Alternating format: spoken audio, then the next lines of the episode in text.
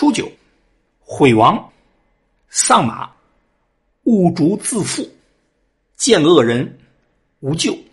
从底往上看，第一爻是初九，上来就是一个判断，后悔消亡。魁离的时候后悔，上来就消亡，就是因为有不同意见。这不同意见实际对你就是一个监督，就是一面镜子，就是一种约束。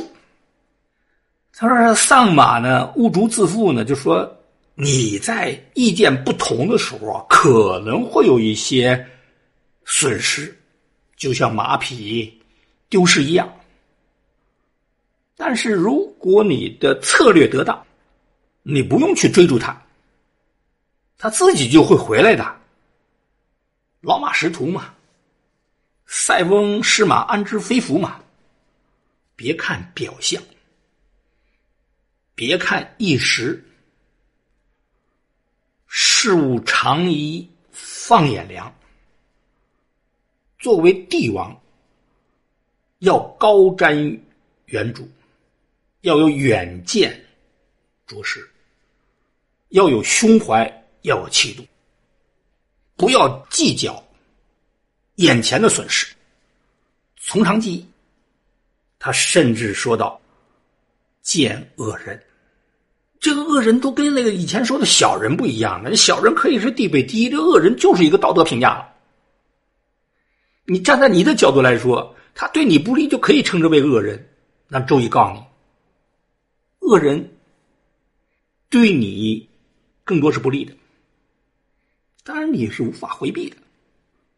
你甚至主动的要谦虚低调，接见接受与自己对立的恶人，你这样就不会犯错误啊。这就是化消极为积极，化不利为有利，大智慧。这里边已经有民主意识了。九二。欲主于相，无咎。九二的主人是谁？那就是上面的六五啊。于相呢？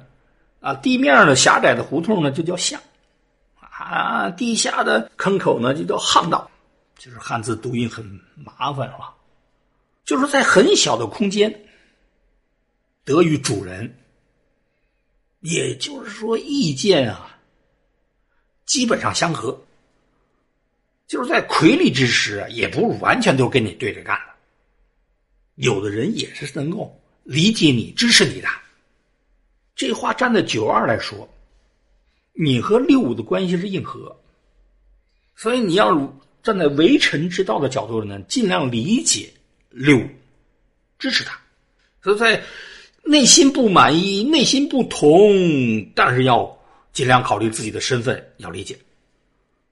初九站在帝王角度说，九二却是站在为臣的角度说，这是周易的灵活性。每一爻你都要考虑，这是站在谁的角度说话，你才能理解他。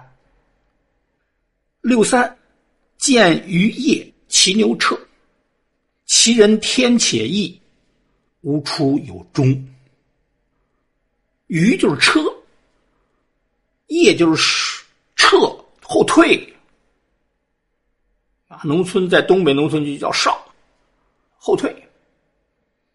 分析分析分析，为什么本来应该赶车往前走，为什么牛却这这这车却往后退呀？骑牛撤，撤就是撤走啊，撤就是后退啊。你往前赶，牛不听话，反而往后退，这是不是亏离？这是不是不方向不同？哎，他用这个赶车出现的情况来比喻政见的不同。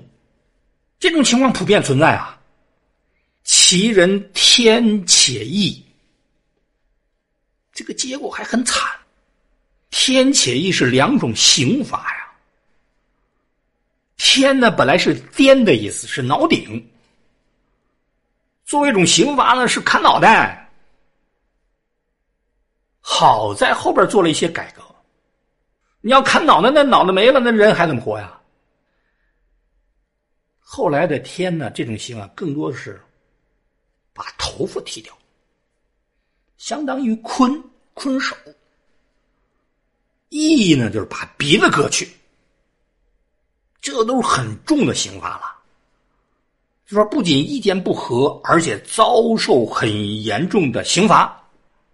但是周易告诉你，无出有终。周易从大概率上往往是这样，比较好的卦呀，它慢慢的向不好的方向转化；不好的卦呢，它又激励你，给你一个光明的未来。那胜不骄，败不馁，他两头啊分析。所以他呢就遭遭受这么大的刑罚，意见不合，并且剃了头发、割去鼻子，开始不好，但是最后结果还是不错的。这个智慧可能就是更多从自然界当中的春夏秋冬啊循环交替悟出来的，也是从人世之间的发展变化当中悟出来的。所以冬天来了，春天也就不远了。你遭受这样的刑罚。你可能也会分析为什么？有客观原因，有没有主观？也有。说灾难呢，是人的财富，它会使人走向成熟。九四，魁孤，遇元夫，交福，立无咎。魁孤的意思就是啊，在。离心离德、意见不一的情况下有孤独感，就像当年的屈原，举世皆浊而我独清，举世皆醉而我独醒。有没有这种情况？真理只掌握在少数人手里，甚至个别人手里，虽然是小概率，但是它存在。所以在魁离的时候，还有孤独感。好在遇元夫，元夫是谁啊？你从九四往下看，我们说周易的象数规则应呢，一般指的上下两卦当中相同位置之间的关系，就是初爻和四爻。第四爻是上一卦的第一爻啊，看他们的关系。一般的情况是一阴一阳，就像一男一女，就像一君一臣，这是最好。但这又不是一个固定的标准。像在这卦里头讲魁离，那么初爻是阳爻，第四爻还是阳爻。要在别的卦里这未必好，但是在这卦里，他就可以理解为啊，都是阳爻，意见相同，遇元夫。是吧？这个元夫呢，指的就是阳刚丈夫，志同道合，交福嘛。福就是诚信嘛，交相诚信。如果有志同道合的人，如果有知己，人生啊，真是能够得到一个能够坦诚的推心置腹、以诚相待，那真是足矣。在政治上也是这样。所以，对九四来说，虽然孤独，但是他有缘夫，和初爻这些关系还能够交付，利无咎。虽然处境很危险，但不会有大的麻烦，因为主观上不会犯错误啊。那么算到这爻，就是说，你现在你很孤独，但是你还是有人理解你，还是有朋友的啊。虽然处境很危险，但是你没什么错误啊。你是对的，